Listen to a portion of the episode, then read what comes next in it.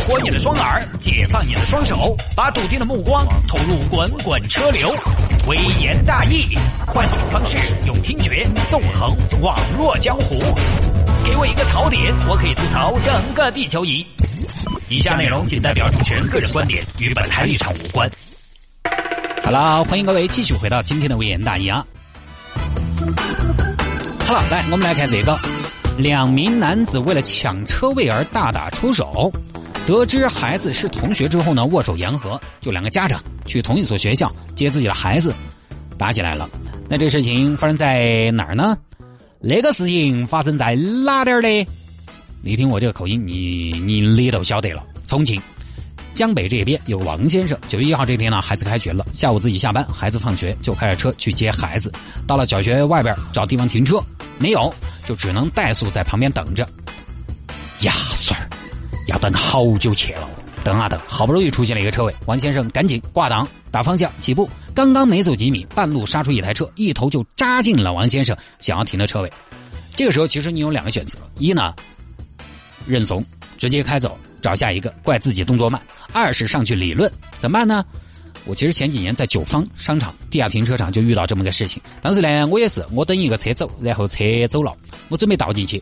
成都停车一般都是车头朝外嘛，结果呢，后面一个小车小快灵嘛，他一头顺着车头就朝里扎进去了。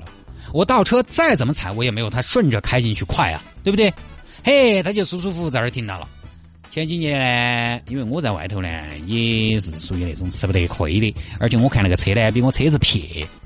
说实话啊，在外面碰到一个比我车还撇的，真的不容易。于是我决定我要生气，我要发飙，我就把车停下来跑去。我停这个位置的，我都比断了，你还缩进来做啥子嘛？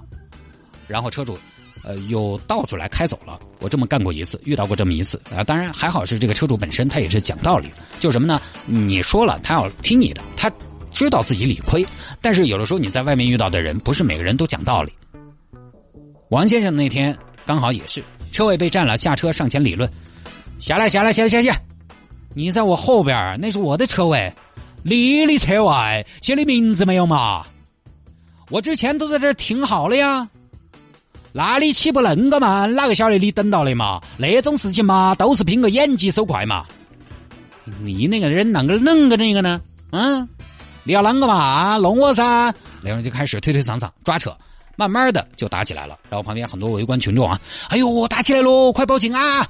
警察来了，双方各执一词，啷个回事啊？过年过节的，今儿七月半的嘛，大喜的日子，啷个啷个大的火气？警官他抢我车位，我又不晓得你要停，你又没有打灯儿，我以为你要开起走。而且警官，那娃上来就撅我，那个停车位又不是他的，我撅你，我骂你吗？我那是骂你吗？我就不会说瓜娃滚出来，我那叫骂你吗？我是在跟你好好讲道理啊！态度那么好的，你一坨子给我打过来，那我能白白挨揍吗？被我儿子看见了，他爸这么怂，他会自卑的。哦，等于只有你有儿子，我都没得儿子嗦，只有你生得出来是不是？我还不是有个儿子？他要不到台嘛？我儿子看到老儿遭骂了，他咋个看我嘛？以后我吼他还有没得用嘛？我还不是只有跟你雄起？不然个上阵父子兵，今天这个事情我们都不劳烦警察同志了，我们把自己的娃娃喊到，我们找个爸爸打一架，那不行。那万一你儿子比我大呢？岂不是吃亏？我儿子三年级，我儿子也三年级啊。那对了噻，差不多大。我儿子三年级六班，体育委员。你儿子三年级六班的呀？我儿子也是三年级六班的，他是班长。哦，好吧。那你娃娃是要歪西，我们那个娃儿成绩稀撇，一天在屋头打也打了，骂也骂了，也不管用。哎呀，现在的孩子你就不能打，不能骂，你得火，脾气不行，要循循善诱。有啥子哦？我给他说了的，考了全班前十名，送他一辆法拉利的模型。哎呀，短命娃娃考了倒数前十回来，你说够不够嘛？哎呀。兄弟，成绩不好不代表孩子不好，你也不要往心里去。我们家孩子呢，倒是啊，你看成绩好，但是也操心啊，我也有我的苦衷啊，一天不耍，天到黑都在学习。我说，哎呀，宝贝儿，你出去耍一下嘛？不去，天天都在屋头学习学习，抱着书看呐啃呐。哎呀，哦，那还是要不得，光光会学不会玩也不行。哎，我跟你说，他会耍。那儿重庆好多好耍的地方，他都去过。有的时候我请客户，他还给我推荐哪个地方好耍巴适。女朋友也多的起饼饼，反正不看书，他就是在学马术、学高尔夫、学钢琴、学围棋、学英格里系。哎呀，而且关键啊，还长得很帅。一不小心随我，所以兄弟啊，我也有我的苦衷啊。呃，这样两位当事人，咱们先不闲聊了，看看监控就清楚怎么回事了啊。后来呢，警察局调取了监控。哎，你不要说，我觉得监控真的是解决人类纠纷的一个重大发明。确实是，当时呢，王先生准备倒进去，结果呢，李先生车车来了，一头就栽进去了。也确实，王先生在准备往里倒的时候呢，有一个问题，他没有打灯啊。当然，最后两个人握手言和。哎呀，兄弟，对不起，我那个人呢，平时在单位上当领导当惯了，没得哪个对我说 no，你吼我，我都想把你偷一顿。太多大个事儿啊！你们当领导的是这样的。不过我们混道上的也确实脾气都很怪的啊，大家握手言和，互不追究啊。说到底呢，这也没什么好追究的，这个小事情啊，小事化了就完了，而且还当着自己的孩子啊。当然可能当时还没接到嘛。这个事情呢，其实很简单啊，可能看起来也很无聊。这种小打小闹，其实一个城市里面不知道每天要发生多少。但是呢，其实这个里面有个地方真的很关键。因为现在大城市呢，说实话，在有些区域呢，停车位是比较紧张的，所以呢，有的时候抢车位啊，真的会出现一些矛盾，出现一些纠纷。但是呢，在这个事情里面，前面跟大家分享的王先生跟李先生，是不是李先生啊？反正有一个王先生嘛，就是他在等车位的时候，他没有打灯这个问题，停车打灯的问题。很多朋友可能觉得停车嘛，我我都要停进去了，我打什么灯啊？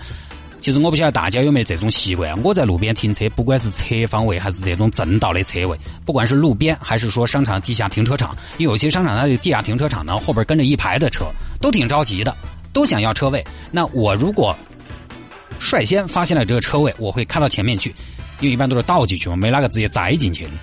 如果要开到前面去的话，我会这样，我会只要后面有跟车的，我一定是要打灯的。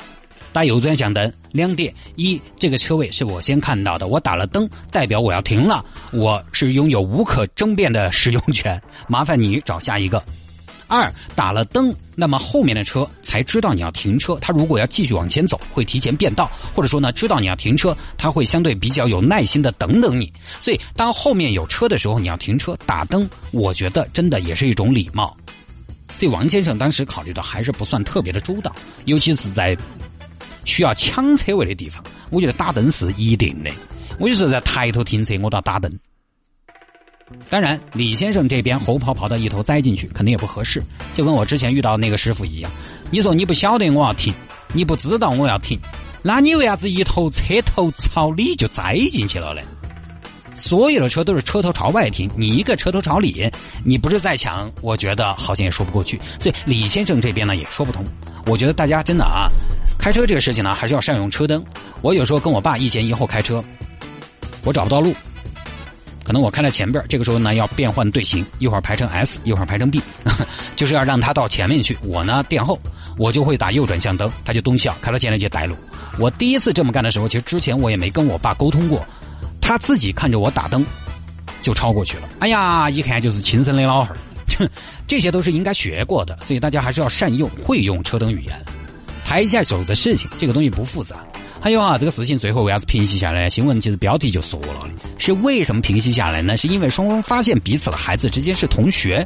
那么这个东西呢，抬头不见低头见的，以后见面尴尬。所以人呐，真的还是我觉得，就是中国当年的诸子百家里面墨家的理论。呃，在现在这样一个社会，或者说呢，在很多朋友觉得现在社会有点冰冷的时期，有点冷漠的时候，有点易怒和。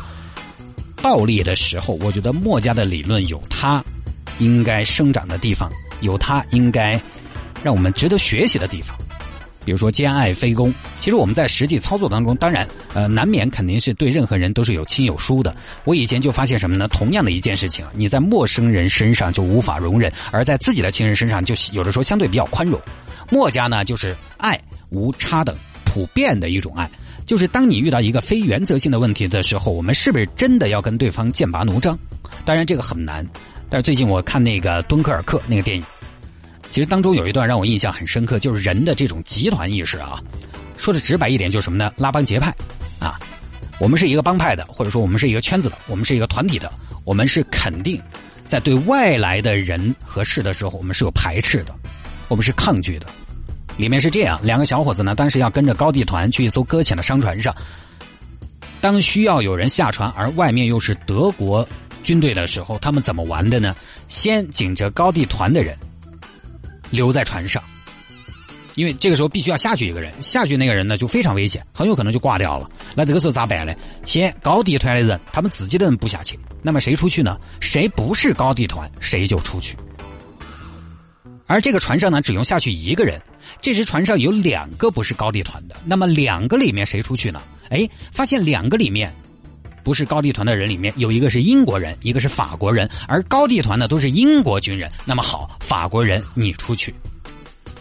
你看没有？所以我有的时候在想呢，我能不能当我遇到一些让我觉得生气或者说不可理喻的事情的时候，在原则之外，我先去找他身上跟自己的一些共同点，我们共同的一些社会角色。你比如说，他可能跟我一样，也是一个孩子的父亲；他可能跟我一样，也是一个为了生活而奔波呃奔波忙碌的中年上班族和打工仔，可能跟我一样，也有一些小毛病。但是呢，大是大非面前还是有原则的。